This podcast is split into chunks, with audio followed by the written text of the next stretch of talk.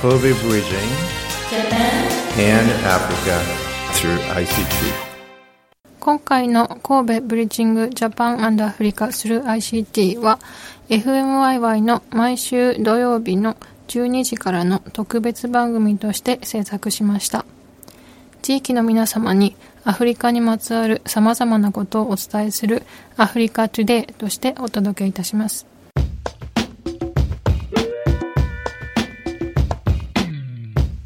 えー、今日はですね、アフリカトゥデイということで、積極的なアフリカ最高、アフリカをもう一度考えてみようということで、センダー・ルクムエナー博士によりまして、アフリカについてのいろいろなお話を聞こうと、生で聞こうということになっていたんですが、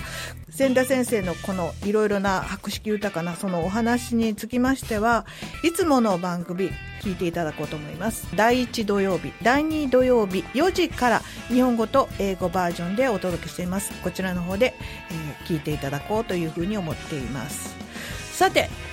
今日はこのスタジオの中にそのアフリカということで集まった皆さんがいらっしゃるんですけれども第4土曜日はこの方がいつもしてるんですけれどもどうぞ。はい皆さんこんにちは田村優です。よろしくお願いします。はい。でスタジオに入ってどこがアフリカみたいなってちょっともっとこうカラフルな感じの人があいらっしゃるのかな。かなとか思って。地味でごめんねっていう感じ。です はい、えーちょっとマイクを自分の方に近づけてご紹介ください。えっ、とあの神戸ソーシャルブリッジというあのプロモノのプロジェクトから来たあの大井と申します。よろしくお願いします。はい。ではそのお隣よろしくお願いします。はい。あこんにちは。私もあのソーシャルあの神戸ソーシャルブリッジのプロボノの方からやってきました西岡と言います。えー、一度私も仕事柄アフリカの方と仕事をしたことがあってすごいその方も頭が切れてすごい優秀な方だったんで、うん、ちょっと楽しみにしてたんですけれども、はい、はい、まああのこの番組が終わったあたりには、はい、お出会いになれると思います。楽しみにしてます。楽しみにしていてください。はい、えー、そしてですね、後ろには実は先週出ていただいた同じくプロボノの方がいらっしゃるんですが、同じく神戸ソーシャルブリッジから来ました森下と言います。はい。はい、そしてこちらの、えーと、ちょっとだけカラフルなオレンジのシャツを着てらっしゃる方からはあのアフリカ関係の方ではあるんです。はい、どうぞ。はい、えー、こんにちは。あの、神戸情報大学院大学から来ました、矢野と言います。あのー、すみません、今日は、あの、本学の、えー、千田先生の方が、えー、ちょっと所長で遅れてますので、申し訳ありません。その分、私と横にいる、えー、船山の方で、できるだけフォローさせていただきますので、よろしくお願いします。はい、まあ、あの、本学には今、あの、アフリカの方から来てる留学生の方が約、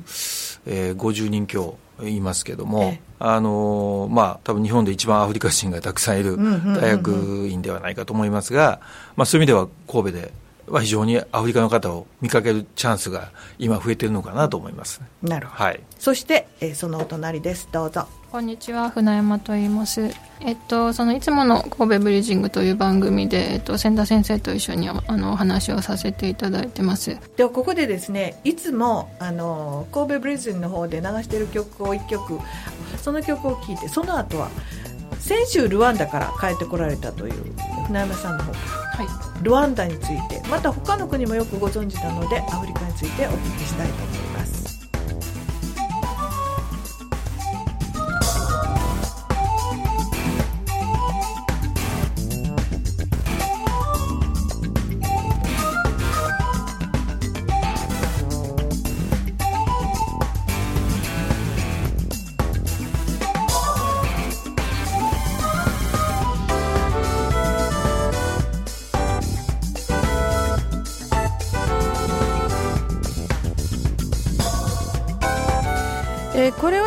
っぱりダブルミーバさんという音楽集団 FMYY に400曲余りの曲を提供してくださっている音楽集団の方々なんですけれども、えー、日本人の方々ですよね。その人たちが感じているアフリカみたいな音楽なんではないかなっていうふうに、えー、自然があってだけどその後にこう活気が出てくるっていうふうな今の本当にあの千田先生の資料にもあるように非常にあの起業家精神が増してきてさまざまなこうぐつぐつと煮えたぐいってるようなそういう、えー、アフリカの大陸地域っていうのをイメージしてるんではないかなと思います。ではですね、えー、船山さん、はい、あの今はルワンダとの行ったり来たりですよね。そうですね。はい。で、えー、先週帰ってこられたはいえっと2週間ぐらい行ってはい先週末帰ってきました。このルワンダの場所とか生き方を皆さんにご紹介いただけますか？はいえっと、ルワンダはですね、まあ、アフリカでいうと東アフリカにあたる地域にあるんですけどもあのアフリカの地図をこう思い浮かべていただいて、まあ、こうえっと上と下でこう半分に切ろうとした時のちょうど真ん中あたりの右寄りをイメージしていただいたら大体その辺にある。とっても小さい国なのであの地図によっては潰れて見えないこともあるんですけど、まああのえっと、千田先生のご出身がちなみにすごい大きいコンゴ民主共和国っていうところなんですけどその隣にポチッとあの隣接しているのがルワンダですね。つまり内陸なんですね。内陸国です、はい。で高度とかそういうのはどうなんでしょう？高度は、えー、っとちょっと数字はわからないんですけど、うん、ちょっとあの高いところにあってあのすごいあの千の丘の国って呼ばれることがあるんですけど、すごいあの山並みが連なっている国土なので、うん、あの山の上の方に行けばすごい涼しいですし、逆に大体ですね高度でいくと2000メーターから3000メーターぐらいが一般的です。ですから暑いっていうイメージがありますけどアフリカはね。ルワンダの学生にすると日本の夏は耐えられないと。死にそうな感じ。らしいですよ、はい、はい、いやあのでも2000メートルとかねそんなのだったらこう空気が少なくない？そうですね。えーと私ちょっとあのエチオピアケニアウガンダあたりすごい全部全体的に高度が高いんですけど、うんうんうんうん一番世界で一番高度が高い首都と言われているのがエチオピアの首都のアディスアベバなんですよ、はいはい、そこで多分2300ぐらいなんですよ、そこにも私結構落ちたんですけどやっぱりその階段であの上り下りするとすっごい疲れちゃうのであのオフィス行きたい時にあのうちのオフィス6階ですとか言われたらすごいえーって。6階かみたいな、だってよくあのマラソン選手がねあのー高いところでの訓練をするって言ってエチオピアとかそうですね。行かれますよね。そうなんでやっぱりエチオピアの選手すごい強いじゃないですか、マラソンとか。やっぱりそういう環境で日々練習してるからですよね。ということは、えー、ルワンダは、えー、涼しい湿気の少ない国っていうことでしょうか、あのそうですね。暑くなりすぎることもないし寒くなりすぎることもなくて、うん、本当にあのヨーロッパの初夏みたいな感じ、うん、カラッとしていてちょうどいい気温ですね。一年中ですか？一年中そうです。安定してます。あの雨季とか寒気でちょっとあの雨が多い時期とかはあるんですけど、うん、気温としてはそんなに変化ないですね、皆様もですねぜひこうあここ聞きたいと思ったらちょっと手挙げて聞いていただければと いうふうに思います。補足しますけど、はい、ルワンダっていうのは実は世界で一番雷の発生っていうか被害がそうなんです。国なんですね。で尼崎にすごいね雷専門の有名な会社がありますよね、はい、これはまあ今あの船山さんが紹介してくれましたけど、はい、今あのあ、まあ後で詳しくね話が出ますけど、えー、うちの,、まあ、あの修了生の方が、まあ、去年一昨年、えー、3年前かなに音羽電機さんはい音羽電機はい、音羽電機工業さんという会社なんですけどもそこは雷の、うんうん、飛来機って言います、うん、あの皆さん雷のなんかこう対策のメーカーさんというのはあのね飛来神？を作ってるんでしょ、うん、と思うんですが、まあ、それも一部作ってありますけどもメインはそれじゃなくてそこの後のえ電気がこう雷が落ちた後にこの電気を逃がす装置ですね、まあ、こういうものを作ってらっしゃる、まあ、日本ではまあ本当に、まあ、トップメーカーに近いかなと、はい、まあ、あの大手さんも一部作ってますけどね、でまあえー、そことの出会いがうちの学生があって、まあ、たまたま行かしていただいた学生がそのルワンダ出身の学生さんで。でそれがご縁で今あのルワンダでそれこそあの音羽デッキさんが現地にえー、いろんな対策を今、うん、あまあ、設置してテストをしているとい。うような状況ですね、はい、うちもあの音羽電機さんとはつながりがありまして。そうですであの、えーと、ミュージアムも持ってはりますよね。はい雷、ね、雷センターというのが尼崎にあります、でえっ、ー、と雷の写真を毎年あの募集してらっしゃってて、うん、コンテストをねやってありますね。1等100万 すごい雷の話になったら生き生きしゃべるような方々の集まりで。あでもすごい中小なんですけどああいうふうに特化したっていうところすごいですね。そうですね、まあ、中小といってもまあ結構規模は大きいんですけども まあ、あの社員数で言ってもね数百人もいらっしゃいますし、まあ、あの拠点としては日本中心にアメリカそれから今東南アジアにありますけども、まあ、ヨーロッパもあるかな。あのアフリカはただまだ未開拓だったんですが、今回まあ、本格とのご縁でで、ね、はい、今活躍されてます。ルワンダであの雷で亡くなる方が結構な人数になってるそうですね。100年間やっぱり100人を超える。だから日本と同じ人口比率でいくと多分10倍、ね、100倍ぐらいの、ね。はい、まあ、被害率なんですね。災害の中の一つの大きなものだそうですね。聞きました、はい、で一つの原因はあの、まあ、これも学生たちから聞いたんですけどもあの当然ね我々だと、まあ、建物の中に逃げるっていうのがありますけど。で向こうの人も逃げるんですけど建物自体が土でできてたりとか床がもうそのままあの土なので結局そこ近くに雷が落ちるとその床から伝わって、家の中にいてやっぱりあの、まあ、うん、被害が出るというのがあるみたいですね。ででそこでどういうことをされてるんですか？はい、えっと、KIC がですね、まあ、もともと ICT を専門にしている大学院大学なので、まあ、その、ルワンダってあの、すごい ICT に力を入れている国なんですね。っていうのは、まあ、内陸国で、とても、あの、国土も小さくて、天然資源も特にない国なので、じゃあどうやって経済発展を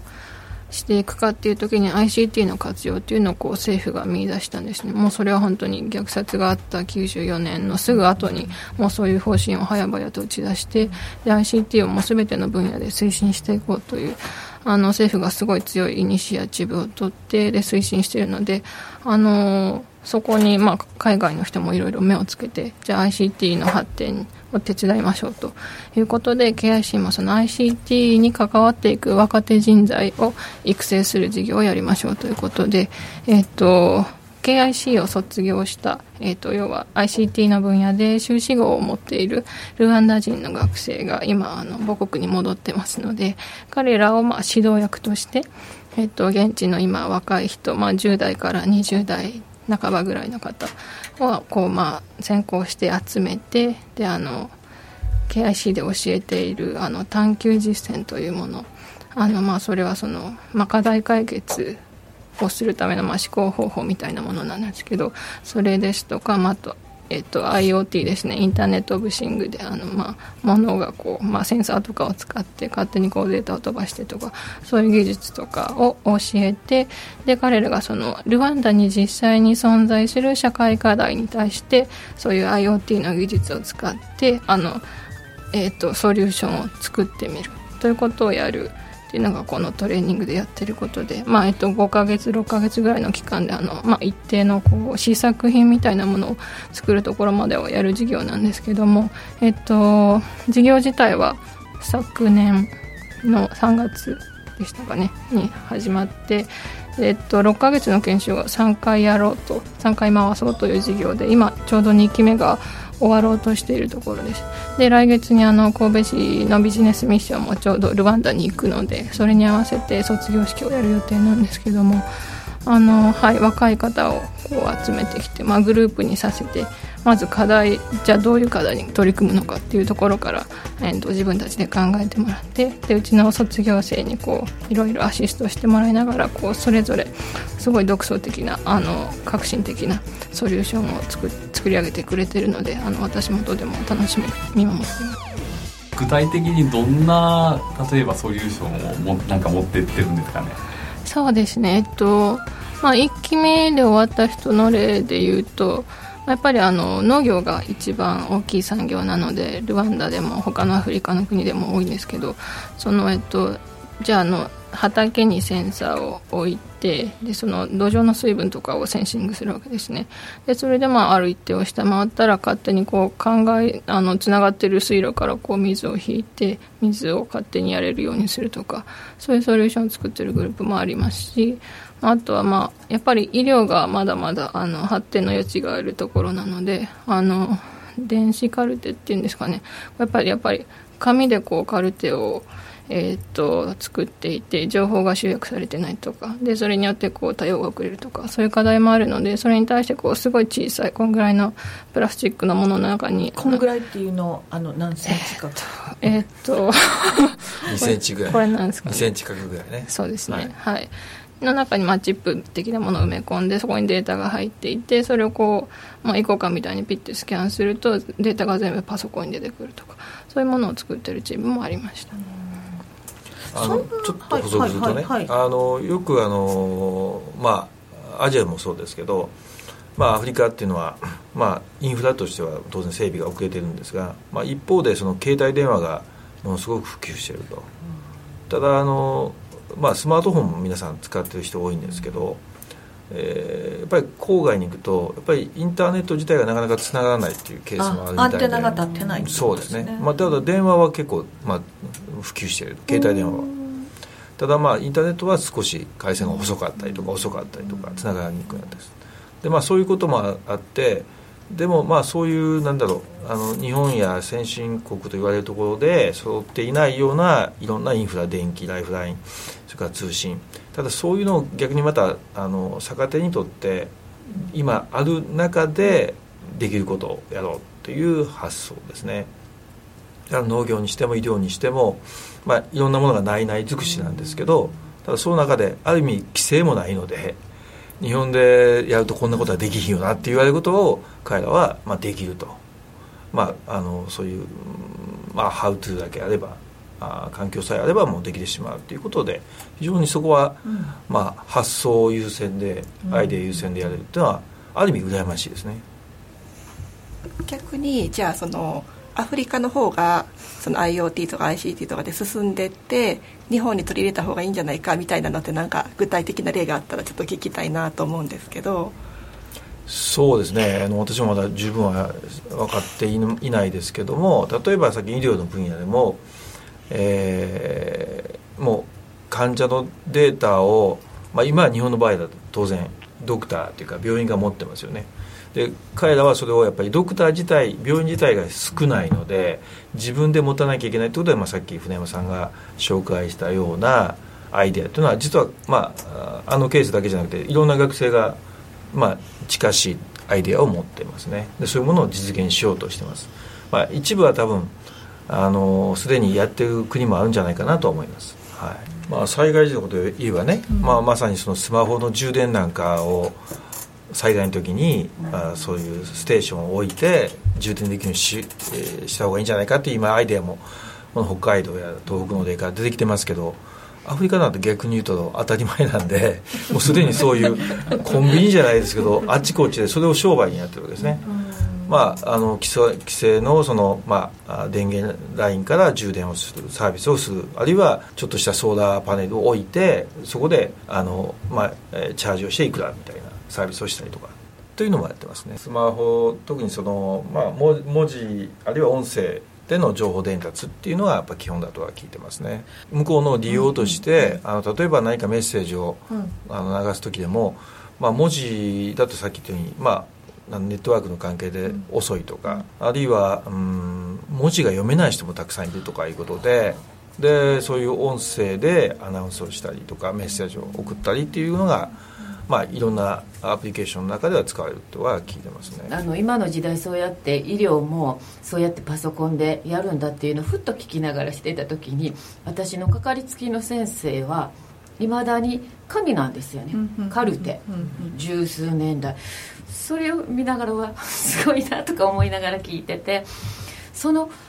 今のなんて言うんでしょう技術って言ったらすごくこうそのモニターにこう打ち込むだけで患者の表情をこう見ないんですよね。だけどその私がずっとこの30年かかりつけの先生はもう昔からのカルテでこう患者とこう目を合わしながら昔からのやり方でしてっていうのをすっとさっき思い出したような感じ。そうですね。紙のカルテがね悪いわけじゃないんですけど、まあ後の保管とか、うん、あるいは共有ですよね、うん、デジタルにして一番いいのはやっぱりそれをその先生だけじゃなくて、例えば他の大きな病院とか、もし他のね他の転院数とか他の大きな、えー、医療機関で検査をしてもらいたい時に、じゃあ過去のカルテをあのその大きな病院の検査の先生が見られるというのがしやすいですよね、まさかカルテを全部コピー取って持っていくっていうのはできないので、そういう後の 活用という意味ではその今デジタル化っていうのが一つの方向じゃないかなと思いますね。で船山さんその、えーと、毎回行かれるアフリカの魅力っていうのを、はい、ぜひ伝えていただきたいなと思うんですけれども、うん、あの他の国よりアフリカをすごく好きなんですよね。そうですね、私実はアフリカ研究で修士号を持ってるんですけど。アフリカの何はい、何についてですか、えーとまあ、何をやってもよかったんですけど私が研究したのは、えっとまあ、日本 JICA のやってる、えっとまあ、支援事業が、えっとまあ、どのようにその国際的なその開発の潮流に沿っていて、かつその当該国の開発戦略みたいに沿っていったのかみたいな、まあ、政策とかに近い感じなんですかね。で、まあ、取り上げたのはエチオピアだったんですけど、はい、なので、えっと、エチオピアを皮切りにアフリカは今まで9カ国行っていて、まあ、それなりにいろいろ見てたんですけど、まあ、もちろんその出発点にはアフリカいいなと思ったのが当然あってでもそのきなんだろう魅力って言われるとやっぱり私がいつも言うのはその活気があるっていうかこう人が必死に生きている感じが好きですっていうふうに私はいつも答えるんですけど。あ千田先生登場しました。ようやく。ようやく。お待ちしていました田村優さんやっぱりアフリカンっぽい感じします？千田先生ちょっとマイクもうちょっと近づけていただいてはいよろしいでしょうか？千田さんがいらっしゃるということで質問がね来てるんです。あのタイでいつもこのワンコイン番組を聞いていただいている加瀬里大学で、えーと、日本語を教えてらっしゃる江崎正さんという日本語の先生なんですけれども、はい、メッセージでですね船山さん、じゃあそのメールを読んでいただけますか？はい。千田先生質問です。アフリカはとっても広いです。そして文化や人も多様です。違いも地域によって大きと大きいと思いますなので、アフリカ人という言葉で一括りにすることに対してどのように感じていますか？アフリカ人という言葉でアフリカの中にあるいろいろな多様な違いが見えにくくなる理由の一つになりませんか？ステレオタイプに見られる危険性はないですか？アフリカで暮らしている人たちにとって、またはアフリカにルーツを持つ人たちにとって、アフリカ人という言葉に対してどのような気持ちを持っていますか？いいですかはいどうぞ。えー、っと。あまずは自己紹介どうぞ。そうです。えー、千田ルクモエナまあ今後と言ったら実はルクモエナ千田になるんですね。要するに名字から、えー、名前、えー、今後出身でえー、っとまあ建築家、えー、都市計画専門えー、さらにあのソーシャルエントプレーナーとして、えー、であの言ってますということで。じゃあその質問に関しては、うん、自分は、えーと、よく何を言うかというのはアフリカのコンゴ人、うん、それを、えーと、大きく一つみんな理解してほしいのはアフリカはもちろんそれぞれの国がありますけどもいくつかのことでどこ行ってもほぼ共通のはある、うんからその観点から言うとアフリカと言われたらどうかっていうところは多分知識の問題になってくるんですね。もともとそのアフリカに対してネガティブなイメージがあるからアフリカ人と言われるとそれを傷いく人のと,、えー、とそそこも理解を乗り越えた人たちも逆にアフリカ人と言われると、この人分かってるなっていう捉え方があるんですね、うん、で確かに、えーと、国がそれぞれ文化も、えーと、結構たくさんありモザイ私いつも言ったそれはモザイクなんですね、でモザイクはあっても綺麗なもんじゃないですか。自然はあってもいろんな色があります。いろんなものがある。いろんなもの構成的な部分はずっとありながらそれで初めて美しいなっていうものをそういう見方私はまずアフリカに関しては取ってます。あの同じ国でも例えばコンゴで えちなみにコンゴは日本の6倍の面積なんですね。でその国で、えーと、言語でももうすでに4つあるんですね。主に。あの地域によって。それはあの主たる言語が4つあるもう完全にもう違うんですよ、例えば、えーと、私は、えーと、南で生まれた、えー、カタンガという地域なんですけども育ったのはキンシャサともあとあの西の方ですね。でここスワヒリ語を喋ってる西の方はリンガラ語を喋ってます。もう全然違う。もう完全に違う。あのそれでさらに方言はいくつかある。もう今後の場合は400ぐらいあるって言われてますね。でそのフランス語は公用語でそれで初めてどこ行ってもあのこう破壊はできるっていう状態なんですけどもでも現時点で多分あのリンガラ語っていう一つはえーと、ある程度全国に回ったらあのある程度通じますね。それは音楽がリンガラ語でやってますから。みんな音楽好きなんですけどもそれある程度こういうそういう言語を、えー、回ったと。だからその